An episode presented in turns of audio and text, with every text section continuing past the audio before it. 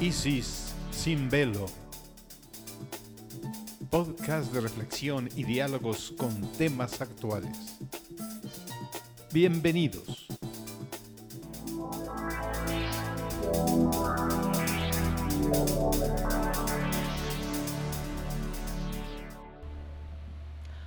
Tal? ¿Cómo se encuentran nuestros queridos radioescuchas? Estamos aquí en esta noche de martes para saludarles en este nuevo episodio de Isis Sin Velo. Les saluda su amiga Isis Estrada. Sean ustedes bienvenidos, Carlos Robles les saluda y pues sí, así como bien lo dice Isis, estamos aquí en este programa de Isis Sin Velo, este podcast especialmente para ustedes y queremos, queremos compartir con ustedes algo, como siempre, muy interesante.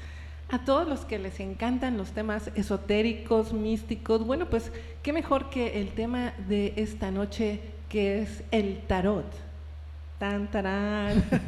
Sí, ahora que estamos ahorita en esta temporada de también de Día de Muertos y estos Ah. festejos especiales.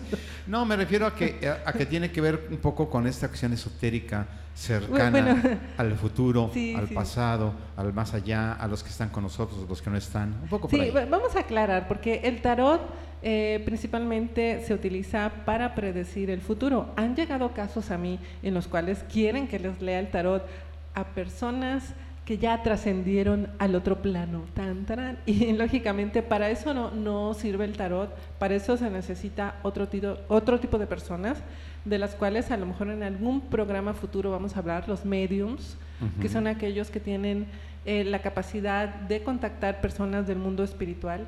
Pero en este caso el tarot se utiliza para eh, consultar temas y sobre todo para visualizar eh, algunas áreas que permanecen oscuras en el presente y en el futuro, eh, un poquito de adivinación hacia el futuro. Así es, y todos estamos interesados en saber un poquito de, de los temas tradicionales, ¿no? Los comunes. ¿Qué nos pasará en el amor, no? Todos Ajá, sí, problemas de amor. Este, la cuestión es de, de- de trabajo, ¿no? El Ah, sí. trabajo, son, son temas comunes. Sí. Perdón, eh, eh, esa incertidumbre entonces hacia pues, los amigos, las amistades, la familia. El dinero, la familia, la salud. Eh, entonces el tarot, eh, el tarot no te va a solucionar tus problemas, pero sí te va a dar información que, de la cual tú no estás prestando atención o, o ignoras y de esta manera tú puedes tomar tus propias decisiones. O sea, el tarot también es bonito recalcarlo que es impersonal. Eh, el tarot no es bueno o malo. El tarot no te va a ocultar la información eh, que de pronto te puede perjudicar. Pero como dice este, ahora sí que el proverbio, información es poder. Así que cuanta más información tienes, más capacidad tienes para tomar decisiones acertadas. Eso es, eso es lo que yo entiendo, porque yo reconozco que pues yo no soy tarotista, ¿no? Me atrae mucho, me interesa mucho, y sobre todo por estar cerca de Isis, que tiene ese don, como yo le he dicho, tienes ese don, porque no cualquiera tiene el don, esa capacidad especial para poder entrar en contacto con el tarot y con la persona que está consultando y establecer esta, esta red, esta comunicación, donde precisamente surge esto. Eh, esto que parece mágico, esto especial de lo que está hablando, hablando Isis, ¿no? Pues mira, ¿para qué te voy a decir que no? Sí, sí, realmente sí tengo ese don. Llevo muchísimos años leyendo el tarot. Eh, no he recibido nunca ninguna queja, al contrario, experiencias bastante positivas. Eh, en fin, de todo esto vamos a ir hablando a lo largo del programa de mi experiencia como tarotista, porque antes de ser reikista fui tarotista. Así que este, no se despeguen. Eh, si a ustedes les interesa, por ejemplo, recibir una lectura de cartas, también les vamos a dar la información de cómo agendar una sesión. Si ustedes quieren incluso aprender cómo leer el tarot, no se despeguen tampoco. Aquí van a recibir muchos tips para aquellos colegas eh, que ya leen el tarot, pues les va a encantar el programa porque yo creo que todos tenemos una historia que contar, eh, una historia que compartir.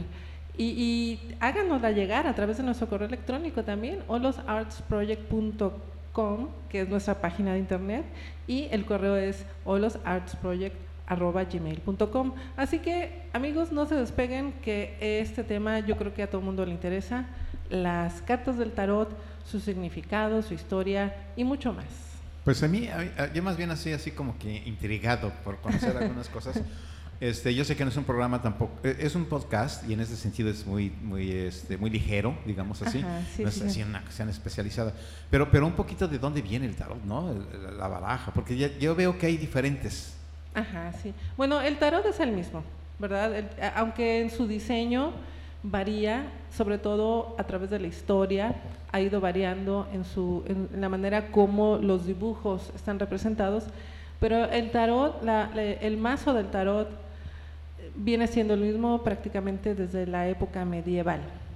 Cuenta la leyenda que en el antiguo Egipto el tarot era un sistema de enseñanza, sobre todo para aquellos eh, postulantes que estaban por iniciarse dentro de las escuelas de los misterios de Hermes Trismegisto. Entonces, en los antiguos templos, en la parte exterior, eh, estaban representadas 22 figuras y cada figura era una alegoría que el postulante tenía que aprender y que tenía que analizar y que tenía que discutir en grupo.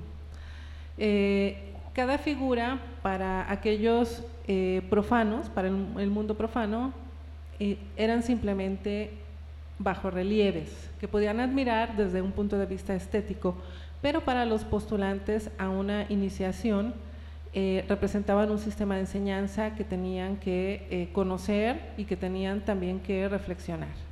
Estas 22 figuras, una vez que se conocían, daban paso a una iniciación y entonces el postulante se convertía en un iniciado y podía, tenía el derecho de entrar al templo y, adentrarse en los misterios Hermes, eh, de la Escuela de los Misterios de Hermes Trismegisto.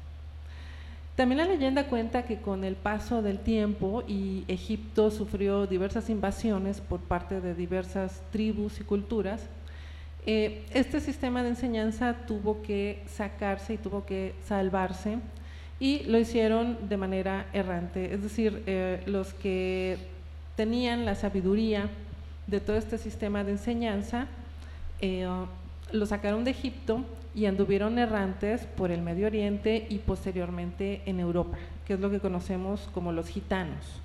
Gitanos viene de egiptano, egiptano que son, eran los provenientes de Egipto, y ellos eh, para poder preservarlo y para salvarse también de la Inquisición y eh, eh, conservar toda la simbología del tarot, lo convirtieron en juegos, en este caso en juego de cartas, y de esta manera, la mejor manera de que algo se conserve es esconderlo en plena vista, ¿verdad? De esta manera no se pierde. Así que eso hicieron los egipcios, lo convirtieron en la, en la baraja, y, bueno, de esta manera ha llegado hasta nuestros días a través de los tiempos. Pues y a, través de, los continentes también. Ajá, sí, sí, sí. Y, bueno, a través del tiempo y el espacio. Pero es muy, muy, es muy interesante todo esto, ¿no? Muy interesante. Yo estoy seguro que los que nos están escuchando este, les despierta la curiosidad inclusive para investigar un poco más. Pero es, este, es eso, ¿no? Acercarse siempre un poquito a los orígenes de las cosas para entenderlas mejor en su profundidad y hacer del lado a esos que andan por ahí, que nada más se dicen que son y que no son y que nada más distraen estas cosas y no permiten que las cosas profundas avancen. Pero bueno, esa es otra historia. Así es, y cuando los europeos llegaron al Nuevo Mundo, pues también se llevaron la baraja, ¿no? La baraja de tarot. Ajá, sí. Y existen, eh, por ejemplo, la primera baraja mexicana, que fue alrededor del año de 1600, existe, aunque actualmente se encuentra en un museo en Sevilla, pero está preservada, ¿no? Entonces, casi casi desde que llegaron los europeos al Nuevo Mundo también se llevaron consigo la baraja del tarot y que se utilizaba en las cortes a manera de juego, pero los gitanos siempre conservaron el simbolismo y también eh, la forma o la manera de eh, predecir el futuro a través de, ella. Que esa es la otra parte que a mí se me, se me antoja también muy interesante, que, que el que a través de una pregunta y, el símbolo que tiene el tarot, uno pueda percibir qué está frente a uno en el futuro, eh, no, como, no como algo que no se puede cambiar. Eso es lo que a mí me, encanta del tarot. Es decir, si, tú acomodas esto y esto y esto como está ahorita, va a suceder esto. Y yo ni cuenta me había dado, pero el tarot permite precisamente descubrir esto y entonces digo, ah, ok, entonces podría yo hacer un ajuste hacia acá o hacia allá. Eso para mí es maravilloso. Claro que sí, y en un rato lo vas a poder comprobar porque te vamos a leer las cartas. vamos a hacer, eh, ustedes van a escuchar eh, más o menos en qué consiste una lectura de cartas. Como van a ver, no, no hay nada extraño, es, es algo muy casual. Incluso yo leo las cartas online, leo presencialmente y también leo online y en su formato por internet no pierden ni un poquito en, términos de misticismo y en términos de efectividad. Pero vamos a hablar un poco de, mi historia personal. Todos los tarotistas tienen una historia personal de cómo se acercaron a las cartas. Eh, también eh, tengo la intención de escribir un libro sobre mi forma muy particular de leerlas. Y, en, ese libro y en ese momento también les voy a eh, comentar un poquito de cómo fue que llegó el tarot a mi vida. Bueno, el tarot llegó no sé cómo. Tú te sabes esa historia, ¿no? Ya te la he platicado varias veces. Sí, sí. Eh, de niña, y estoy hablando de cuando tendría yo, no sé, 10 años aproximadamente, eh, vivía yo en una casa muy grande con una alberca, un jardín, árboles de mango, de almendras, etcétera, etcétera. Y quién sabe cómo en el jardín me encontré con una bolsa estilo red que tenía adentro un libro y unas cartas del tarot. E, era una edición este, oficial, es decir, no, no era nada mágico, sino pues, e, era, era, este, algo que podrías comprar en una librería o en una feria de libros, etc. Pero finalmente apareció en el jardín, nadie de mi familia supo cómo llegó ahí, el caso es que la persona más natural para regalarle o para asignarle ese libro pues era yo, que siempre me interesaban esos temas. Así que un poco en juego fui leyendo el libro, fui viendo las cartas, que ahorita que las recuerdo eran unas cartas grandototas. Yo creo que porque yo estaba tan chiquita, mis manos estaban chicas, yo las veía así como enormes. Y un poco leyendo, un poco en juego, fui como que aprendiendo el significado, no, no se me quedó muy grabado porque pues lo consideraba como, como un juego, como algo casual. Y otro juego que también a mí desde más o menos los 10, 12 años me interesó mucho es otro que también está derivado de la misma simbología del tarot, que es el ajedrez. Entonces yo era la niña rara que a los 11 años le pedí a mis padres de cumpleaños que me compraran un ajedrez un ajedrez, pero pues ¿qué te pasa? Ahora ya está de moda, ¿no? Con, con la película esa de, de, este, de Netflix y todo. Pero en ese entonces nadie en mi casa jugaba el ajedrez, así que anduvimos por toda la ciudad buscando un ajedrez, este, y finalmente dimos con uno que era de Onyx.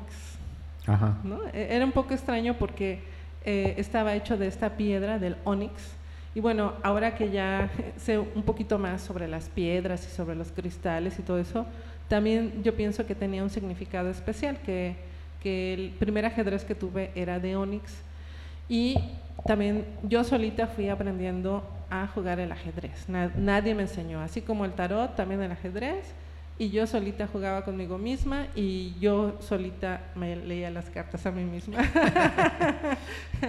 Pero son esas cosas precisamente naturales que yo pienso que son las que van llevando así que las cosas sean mucho más genuinas y más este, transparentes, más francas, ¿no? Porque son naturales, no, no están forzadas, no son moda. Eh, no es para a ver de dónde saca una lana, no son porque yo tengo una pose, o sea, no, son superficiales, sino son cosas que vienen de manera natural ya se me refiero con que tienes ese don, que es un don natural, que, repito, no cualquiera lo tiene, y los que lo tienen, pues, hay que aprovecharlos. Ah, gracias.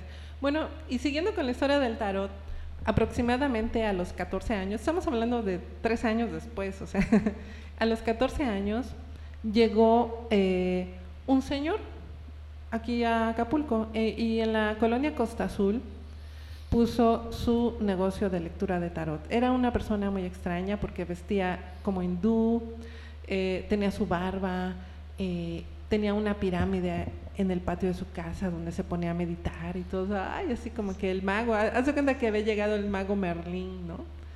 Y, con mi madre pues nos volvimos asiduas, se llamaba el, Cafetería Memphis.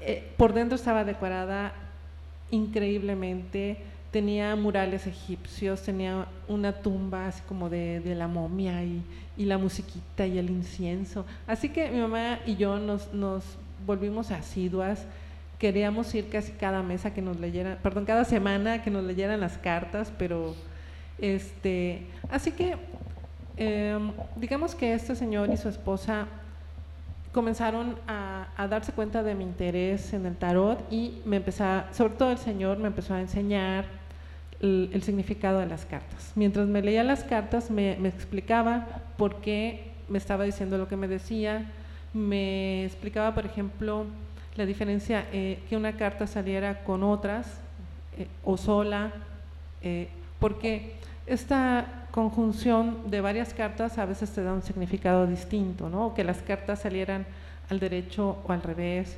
En fin, eh, era una persona que se dedicaba al arte, realizaba dibujos para diversas editoriales.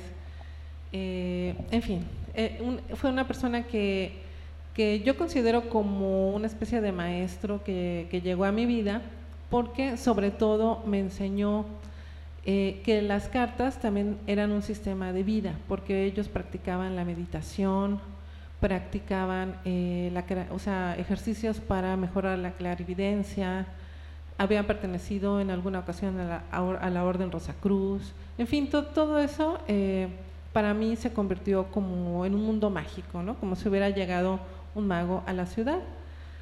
Y, efectivamente mucho de lo que nos leyó se fue cumpliendo con el paso de los años, así que esa fue otra manera también que me hizo interesar en el tarot. Posteriormente eh, compré libros sobre el tarot, compré algunos mazos, de, eh, sobre todo del Rider White, que yo considero que es, em, digamos que la explicación gráfica más fidedigna que existe de la simbología en las cartas del tarot.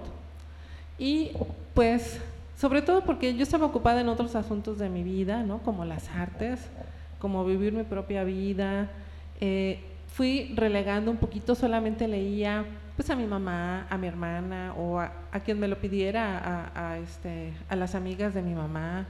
Y, nunca dejé de leer el tarot. Así fue a lo largo de los años. Finalmente, eh, después de, pensarlo un poco, me decidí a leer profesionalmente el tarot. Es una decisión difícil porque siempre hay como una barrera, ¿no? Hay una barrera mental que te dice, híjole, si cobro por esto y resulta que no, que no me sale, ¿no? O resulta que, me bloqueo. Y esa barrera eh, siempre se derriba, porque en cuanto entras en contacto con las cartas, y eso lo han de saber algunos colegas tarotistas, sobre todo los que, los que tienen cierta habilidad para esto, eh, inmediatamente comienza a llegar la información. Comienza a llegar la información y, y, tú la, la, dices y tú la lees. Y, y bueno, yo, yo en lo personal no me considero vidente, no soy una persona que, no sé, que, no sé, se abre una ventana y entonces vea todo el futuro de tu vida como si fuera una película. No, no, no soy ese tipo de vidente soy literalmente lectora, es decir, yo leo los símbolos, así como Robert Langdon, el personaje de Dan Brown que lee símbolos, yo también los leo y a partir de ellos eh, explico lo que estoy viendo a través de la lectura de las cartas. Es, como hablar otro idioma. Hablas otro idioma en el cual las cartas están escritas y tú le vas explicando a la persona que no sabe ese idioma qué es lo que está surgiendo, qué es lo que está sucediendo con las cartas. Es esa traducción de, esa, este, de esas imágenes, de esa simbología que está vinculada a la, a la, persona y eso es, es, parte de lo interesante, que se hace la conexión. ¿no? Es decir, la propia persona está enviando la información que se recibe a través de las cartas, ¿no? Es algo así. No, no tanto, ¿eh? No, no tanto. Como que se hace esa conexión ahí, que es una red. No, no tanto, no, no es así, porque si no, entonces pues ya yo le doy las cartas a la persona y que se las lea sola. No, no, no. No, no, no. Lo que sucede es que se crea una conexión energética y psíquica entre el, lector profesional de cartas y el consultante. a eso me refería. Se crea, este, empieza a haber un intercambio energético, empático, psíquico entre ambas personas y de tal manera uno es capaz de leerle las cartas a dicha persona. Y, eso es importante recalcarlo porque, por ejemplo, uno no le puede leer cartas a alguien que no quiera que se las lean. ¿no? Mucho de pronto me han dicho, oigan, este, oye, Isis, quiero que leas las cartas, pero se las puedas leer a, una prima. Quiero saber qué cuál, cuál, va a ser el futuro de una prima. Entonces, así como que, espérate, espérate. Tú no puedes saber el futuro de tu prima porque ella tiene derecho a que su futuro permanezca oculto. ¿no? Es, es, el libre albedrío que tenemos los seres humanos y el derecho a nuestra privacidad, incluso psíquica. yo, no, yo no puedo invadir el espacio de tu prima porque ella tiene derecho a que, a que su futuro y su espacio psíquico permanezca cerrado. Yo no lo puedo invadir. Te puedo leer a ti. Si, si tú a mí me lo pides, que es una petición, es decir, tu libre albedrío lo estás abriendo a que yo conozca tu futuro y te lo diga, entonces sí, podemos, te puedo leer las cartas y establecemos, como decía, este intercambio energético y psíquico. Eh, entonces, sí, sí hay ciertas cosas que se pueden y otras que no se pueden. Se puede, por ejemplo, este, conocer, si, yo le estoy leyendo las cartas a alguien, digamos a, Perengana, yo puedo conocer, por ejemplo, cómo es su papá, cómo es su mamá, cómo es su esposo. Me pueden salir cartas que me describan su personalidad, de, gente que ella conoce. ¿Por qué? Porque está impreso en su mente y en su experiencia y ella me lo puede transmitir. Pero eh, yo no puedo conocer cosas que, por ejemplo, ella desconozca. ¿No? Si ella me dice, y, y este, no sé, por poner un ejemplo. Y a mi novio, este, o sea, ahí ya entramos en otro tema porque en todo caso tendría yo que leerle las cartas a su novio, ¿verdad? Para conocer y, que él accediera para conocer la vida y la historia futura de su novio. Sí, sí puede haber algunas cuestiones eh, en las cuales eh, su mismo maestro espiritual o su guía espiritual o incluso su ángel guardián intercedan a través de las cartas y den información que ella necesita saber, ¿no? Pero eso ya me rebasa a mí. Ya estamos así entrando en temas así muy, muy místicos, pero se puede dar que de pronto interceda algún ángel guardián o un guía espiritual para a través de mí, de las cartas, eh, dar algún tipo de mensaje o de información.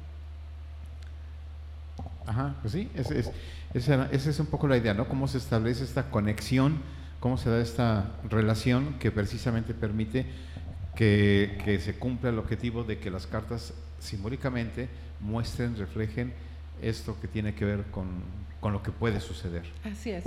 Y por ejemplo, para poder ser tarotista, eh, existen muchos medios. Hay, hay gente que de nacimiento ya tienen abiertos sus chakras, que tienen desarrollado su tercer ojo, hay personas que no, que tienen que eh, pasar a través de diverso entrenamiento, existen muchas vías de entrenamiento para volverse mucho más intuitivo, puede ser el yoga, puede ser eh, una eh, escuela budista o escuela esotérica o mística o a través del reiki, no sé, lo que ustedes puedan tener al alcance, pero, pero mucha gente sí puede desarrollar una mayor capacidad psíquica y de, eh, mm, de empatía con los seres humanos para poder desarrollar este tipo de, de actividades, como es la lectura del tarot.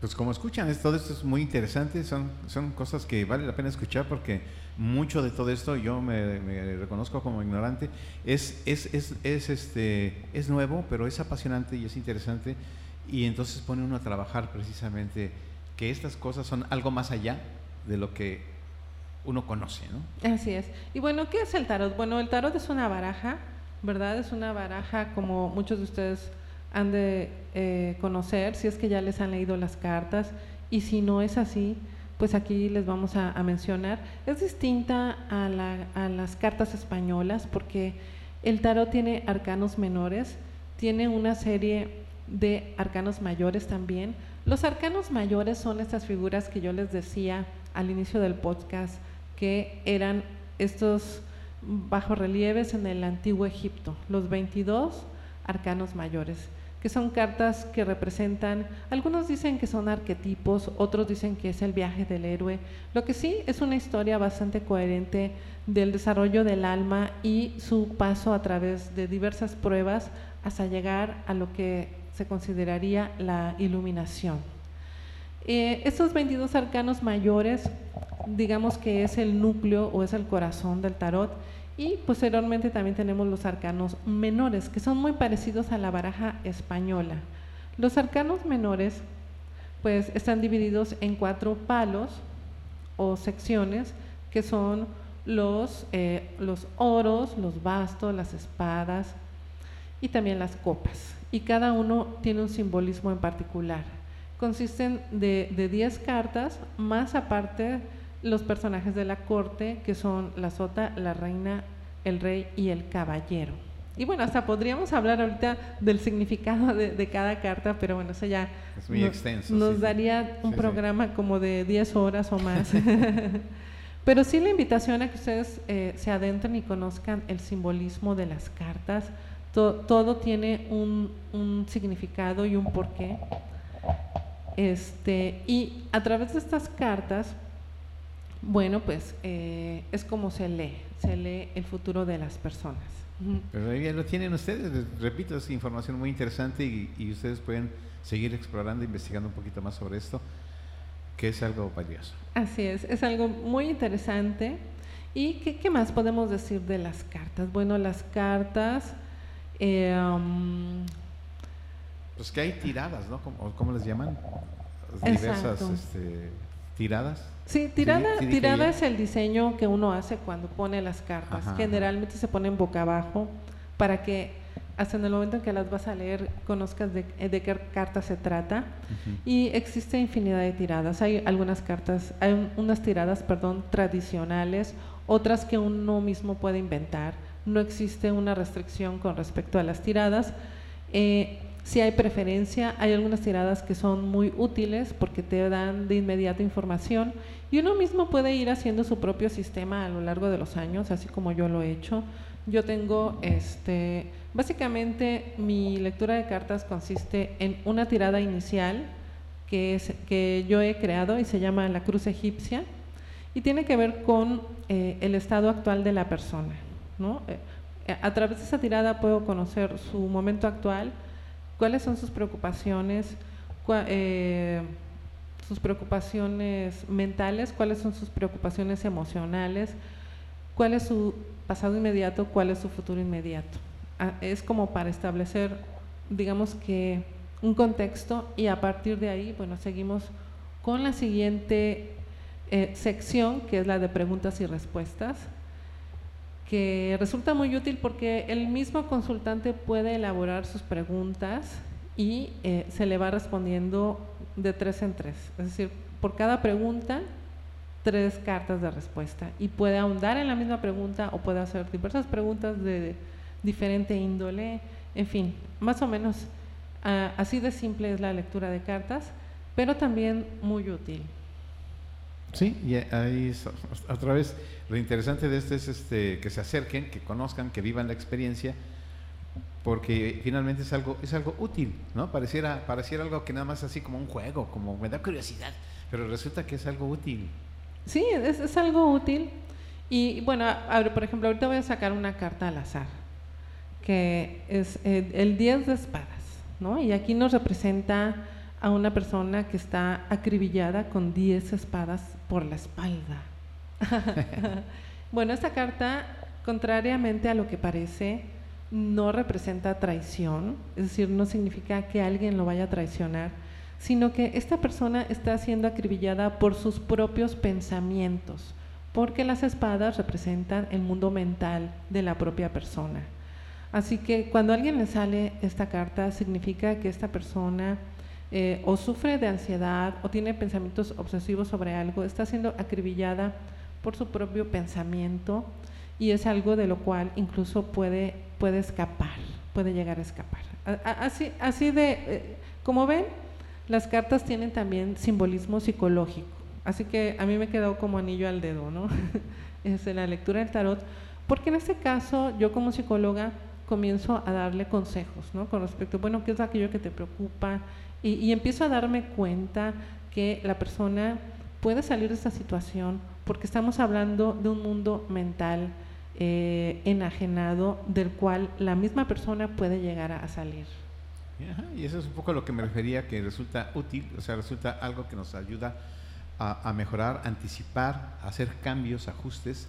Este, es, es decir, no es negativo, no, no, no es vaticinar el futuro y me da miedo que me van a decir algo negativo, sino es la oportunidad que uno tiene inclusive para tomar decisiones. Así es. Y a mí me, ha pasado mucho que empiezo así a leer las cartas y, luego pregunto, oye, ¿tú estás pensando esto o aquello? Y, y, la persona se pone a llorar, ¿no? Este, es muy emotivo porque se dan cuenta de que lo que les estoy diciendo es real y entonces pues se les saltan las lágrimas de emoción y, me van contando. Recuerdo una vez que en una tirada salió y le dije a una señora, más o menos en sus cuarentas, le digo, aquí sale que tú estás pensando tener un hijo, tú eres soltera, pero te cuestionas mucho sobre la maternidad y, estás este, pensando tener un hijo. Y entonces ella comenzó a llorar porque efectivamente ella estaba pensando en, tener un hijo por su cuenta.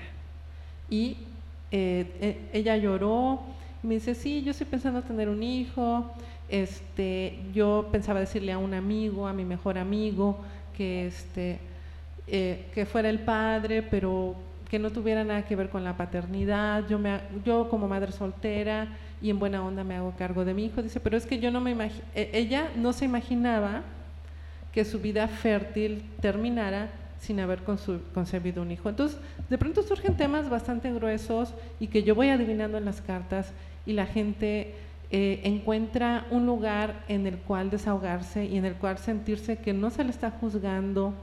Eh, así que este tipo de experiencias es muy humana, no tiene ese aspecto de Halloween, sino más bien un aspecto terapéutico, un aspecto de abrirse y, e incluso de pedirle consejo a las cartas.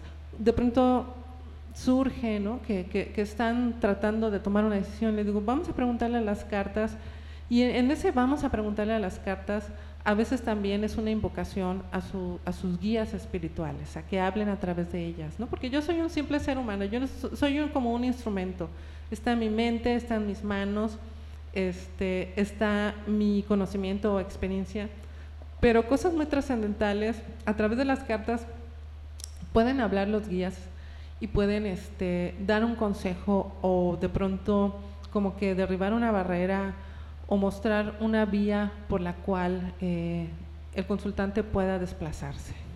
Bueno, pues es, es, precisamente lo interesante de todo esto, ¿no? Que que es algo más allá, que le quiten ese halo misterioso, extraño, fantasioso, mágico, cómico, musical. Eso es de superstición. Y, que, eh, eh, quitar esos estereotipos que se dan a través de todo esto para acercarse de una manera mucho más este, sencilla, mucho más genuina y, aprovecharlos, precisamente, porque es una herramienta útil. Claro, es, es un lenguaje, es como si tú comienzas a hablar con alguien que sabe de codificación informática, ¿no? De, eh, todo eso que, que uno desconoce sobre el mundo digital y, es como si alguien te, quisiera explicar su mundo y uno dice, espera, espera, yo, yo no sé nada de esto, este, ¿cómo le haces? O eh, no sé. Eh, son idiomas, son idiomas distintos y el, el, tarot es un idioma y lo único que uno hace es, es este, hablar ese idioma y podérselo leer o traducir a las demás personas. Es así, así de simple. Así que bueno, vamos a ver cómo, es una lectura tradicional de cartas. Si le vamos a, leer las cartas a Carlos. Primero, bueno, como hicimos es este, hacer un poquito de plática para establecer empatía y luego yo, yo comienzo a barajear las cartas en la manera que sea. Hay formas muy este, pues muy vistosas, ¿no? De barajearlas, así es, estilo Taur de Las Vegas. Ajá, muy teatrales son, muy cinematográficas. a ver, ahí voy así como que, como en, ay, perdón, como en cascada, ahí está. o puedes, puedes nada más intercambiarlas de una mano a otra y, y así, ¿no? El caso es que las barajeo varias veces y después las divido en tres, tres montoncitos. Ahí van, uno, dos y tres. Y ahora le pido a Carlos que pongas tu mano izquierda sobre este montoncito. Me estoy acercando, ¿eh? Para que nos están Ahí va con la, ya silla, sí, con la silla con rueditas. Aquí, haz contacto y di por mí, Por mí, ahora sobre de esta. Por mi futuro por mi futuro, y ahora sobre de esta. Por lo que deseo saber. por lo que deseo saber. Ahí está. Entonces las volvemos a unir en un solo mazo y vamos a pasar directamente a la fase de preguntas y respuestas. Así que yo las distribuyo como si fuera un puente. Están distribuidas las cartas.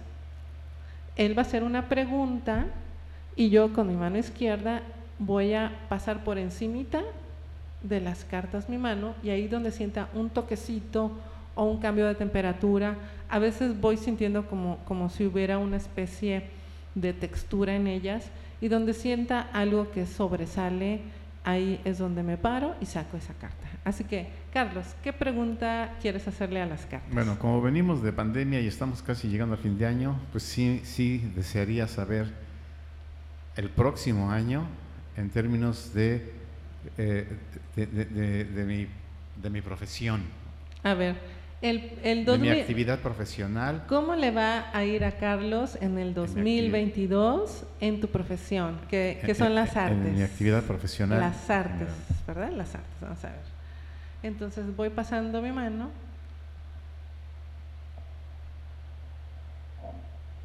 Aquí ya sentí algo. Mira, salieron dos. Cuando salen dos, uno tiene que sacar las dos cartas. Quiere decir que salieron juntas las dos primeras.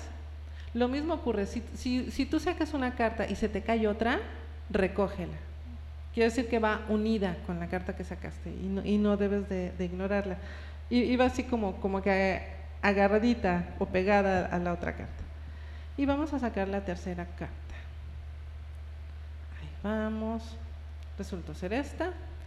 Y tenemos, tenemos el 9 de oros, tenemos la carta número 14 de los arcanos mayores, que es la templanza, y tenemos la 11 que tiene que ver con la justicia, que también son los arcanos mayores. En este caso, Carlos, tenemos dos arcanos mayores, lo cual es un signo muy positivo, significa que el próximo año para ti va a estar eh, lleno de energía positiva, de experiencias positivas. También el 9 de oros, pues mira, o sea, mira cuántas moneditas. Ya que me lleguen regalías. Es- e- Esta carta representa la prosperidad.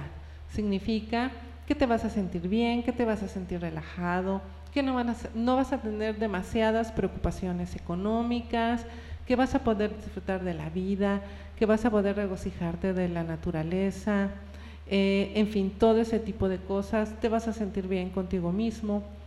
Eh, entrando ya más al terreno de, lo interior, eh, es decir, eh, del mundo interior, bueno, la carta central, que es de la templanza, tiene que ver con tu capacidad de ba- barajear diversas opciones, ser muy flexible, tener, tener paciencia, pero vas a estar particularmente inspirado y vas a poder, eh, ahora sí que beber de ambas aguas, be- beber del agua espiritual y beber del agua material. Así que eh, va a haber una ebullición, puede, puede ser un despertar de, de la inspiración y todo, todo dentro de un ambiente de tran- tranquilidad, porque la templanza nos habla de paz, nos habla de eh, un ambiente en el cual tú te vas a sentir tranquilo. También eh, en términos de la justicia, bueno, quizás tenga que ver con retribuciones kármicas que tú has estado esperando y que en ese sentido van a llegar. Es, es como el balance y, y también eh, la manera de encontrar esta paz mental para poder desarrollar tu actividad artística. Bien, pues así. I like. Me gusta, me gusta, me gusta, me gusta. Me gusta. Bueno, pues e- ese es así como un ejemplo, ¿verdad? Ajá, Esa ajá. fue una pregunta que, este, que él formuló de manera libre y así él lo puede atestiguar. Las cartas fueron extraídas de manera este, intuitiva. Así que pues ahí está. Es, es, se puede preguntar sobre, sobre el trabajo, se puede preguntar sobre algún problema, sobre alguna decisión. Eh, todo lo que tenga que ver con, con, el ámbito de la experiencia humana puede ser preguntada a las cartas. Pues yo por mi parte, yo acabo de vivir la experiencia, ustedes no lo vieron, pero este, lo estamos compartiendo. Está uno como que, como que uno entra en, en la vibra, ¿eh? O sea, ¿cómo, les diré? Desde que eh, pone uno la mano, ya está ahí ya uno como que entrando en contacto, o sea, se siente algo ahí, un cosquilleo, una cosa curiosa. Y, este, y entonces, aunque la pregunta esté fríamente formulada, porque yo dije, dije desde antes, ¿qué pregunto, qué pregunto? Y ya, de pronto cae algo que dices, pues por aquí va, y surge, ¿no? Y, y sí se siente como una especie de, de, conexión. Yo les, yo les invito a que vivan la experiencia. Fíjense, y eso que Carlos tiene conmigo viviendo 30 años, ¿no? Entonces, sí, todavía siente así como que este, esa especie de misterio de, la tarotista, pues significa que es que...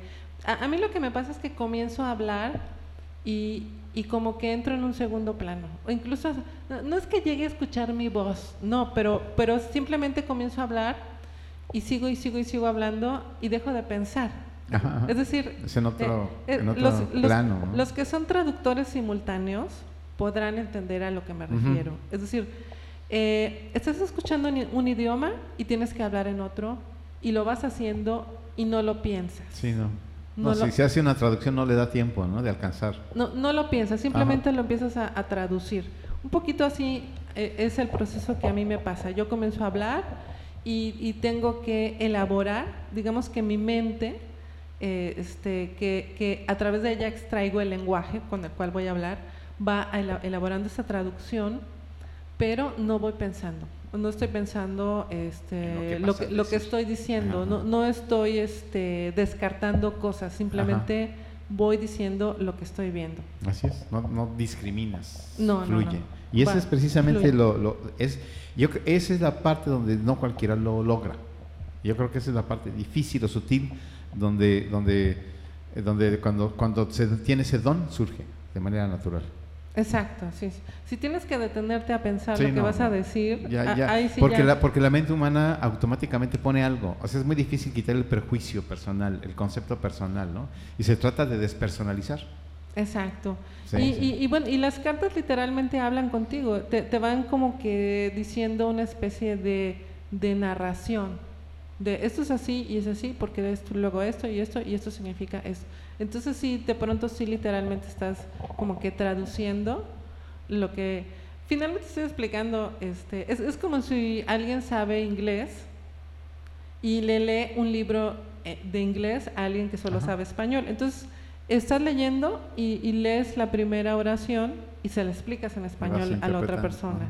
Y luego la siguiente y se la explica. Así, literalmente uno va haciendo eso, ¿no? no no este, hay cero, este, uno no está editando la información, por muy difícil que sea, aunque a veces sí, ¿eh? aunque a veces sí este, tiene uno que, que, ser muy prudente, ¿verdad? Cuando hay información que es, que es grave, claro. tiene uno que ser muy prudente de cómo das la información. Claro. Así que, pero uno no, no se debe de callar nada. A veces hay lecturas que son desagradables, ¿no? Que así como que no nota la carita de la persona, ay, no es lo que yo quería que me dijeran, pero, pero bueno, peor es que no lo sepas, ¿no? Peor es como que este, vivir pensando que una cosa es o va a ser de, de una manera cuando en realidad es distinto. Pues sí.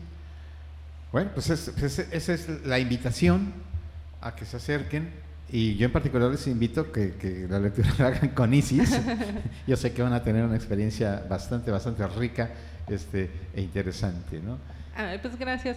Realmente no es eh, lo, primero a lo cual me dedico, ¿no? Tengo otras actividades como últimamente mayoritariamente es la escritura, pero eh, a mí me encanta leer el tarot. Así que si ustedes desean recibir información, pues escríbanme eh, a mi correo electrónico que es ieq1970 arroba yahoo.com.mx eh, ahí, pueden solicitar información y lo voy a repetir, IEQ1970 arroba yahoo.com.mx y háganme la pregunta y yo les doy toda la información de cómo pueden agendar una sesión en línea prácticamente desde cualquier parte del mundo. Y bueno, la invitación a que se acerquen a, nuestros sitios, a holosatsproject.com, ahí tienen toda la información de las otras eh, actividades que se están haciendo, de los otros podcasts. En este caso en particular, pues este podcast de Easy Sin Velo con esos temas que, como ustedes lo acaban de, escuchar, son muy, muy apasionantes. Sí, así es. Y, este, tengo, ya tengo todo el outline del libro. es decir, yo tengo planificado escribir un libro sobre el tarot, sobre mi particular manera de, de apreciar el tarot, cómo leerlo para, el, para predecir el futuro, pero también como un método de evolución espiritual Así que bueno, esperemos que el próximo año ese proyecto se concrete después de otros, como escribir mi primera novela. Pero también no se despeguen del podcast. Estén en contacto. Sigan en contacto. La próxima semana lo más seguro es que hablemos de la serie El símbolo perdido, de, eh, escrito por Dan Brown. Esta serie que surgió apenas en, en las semanas anteriores. Así que este, si quieren conocer un poquito más del simbolismo que está dentro de la serie algunas claves y secretos que están ahí metidos, incluso algunas críticas de algunas cuestiones que no son eh, fidedignas, pues aquí no se, no se vayan. Cada martes sintonícenos a las 9 de la noche con estos temas esotéricos, místicos, ocultistas. ocultistas que no ocultos. este, para compartirlos que tienen que ver con todo eso. ¿eh? Así que este sigan, sigan con nosotros en Isis Símbolo. bueno, por mi parte, Carlos Robles les agradece mucho su atención y nos volvemos a encontrar para seguir hablando de esos temas tan interesantes que queremos compartir con ustedes. Bueno, sigan pasando bonito y hasta la próxima. Muchas gracias por sintonizarnos. Los esperamos la próxima semana y los invitamos a que continúen con la programación de Olos Radio integrados sinérgicamente en el holos.